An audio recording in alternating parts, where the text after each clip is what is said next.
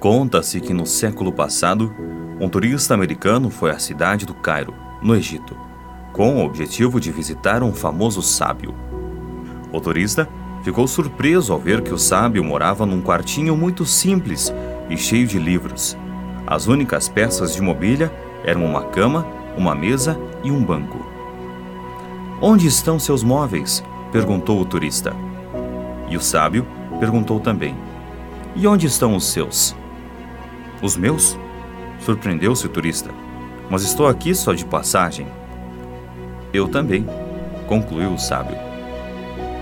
Quer receber mais histórias inspiradoras? Se inscreva no site e receba histórias todas as semanas. E receba grátis um livro digital. Siga-nos nas redes sociais, tem novidades todas as semanas. Se gostou, deixe o seu like, se inscreva no canal. Histórias inspiradoras volta logo.